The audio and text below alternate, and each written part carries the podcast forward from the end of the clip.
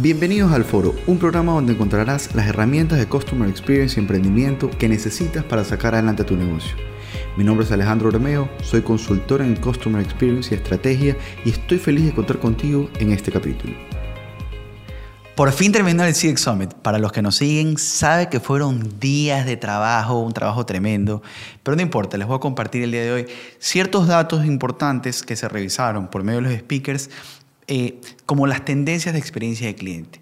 Y una de estas, que para mí considero una de las principales, es la cultura en las organizaciones.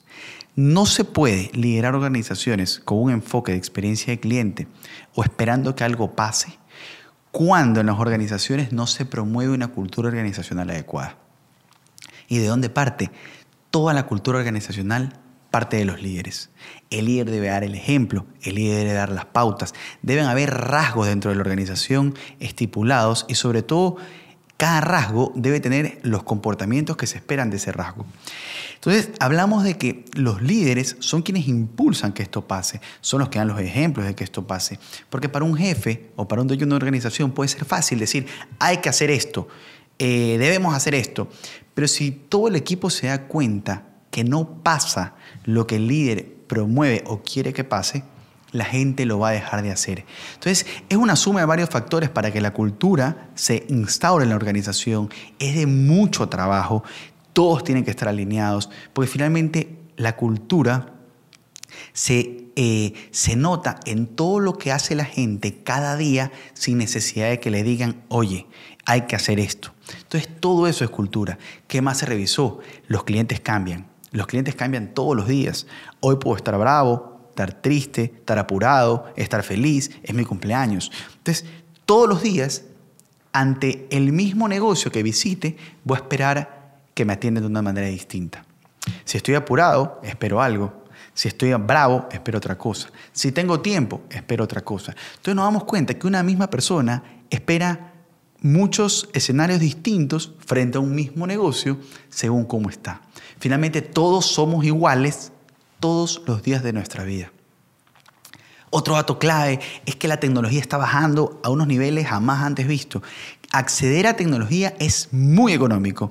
Compartió Ariel Kirsman de Amazon, compartió mucha información respecto a esto y hoy por hoy Amazon está compartiendo información, alquilando eh, sistemas, eh, soluciones informáticas para que cualquier persona la pueda meter dentro de su organización. Puede utilizar herramientas de automatización, puede utilizar Amazon Web Service. Vemos cómo Qualtrics y Genesis, utilizando tecnologías, Pueden medir las interacciones de cada persona en cada momento, la omnicanalidad como una ventaja competitiva de las organizaciones. Algo que se usó fue el término escuchatoria como parte de este evento y era tener la habilidad de escuchar. Escuchar a los clientes, escuchar a los amigos, escuchar a los trabajadores, escuchar a todas las personas que estén relacionadas con nuestro negocio.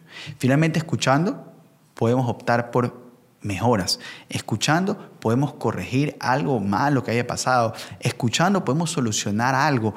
Si no escuchamos, ¿cómo administramos? ¿Cómo diseñamos estrategias? Escuchar es, es, es una virtud que deben tener absolutamente todos los líderes, y no solo todos los líderes, todos los innovadores. Algo clave es que debemos también saber qué escuchar, a quiénes escucharlo y cómo eh, asimilar la información que nos están brindando. Todo eso se va desarrollando. Entonces, otra información que podemos compartir es con cuánta data una empresa o un ejecutivo debe tomar una decisión. Y lo que nos dicen es que se debe tomar una decisión con el, entre el 40 y el 70% de información se debe tomar una decisión, siempre y cuando la decisión no impacte en el largo plazo de las organizaciones. Ejemplo, si lo que vamos a decidir tiene un impacto muy, muy, muy alto o de mucho valor, debemos tener un poco más de información de ese 70%.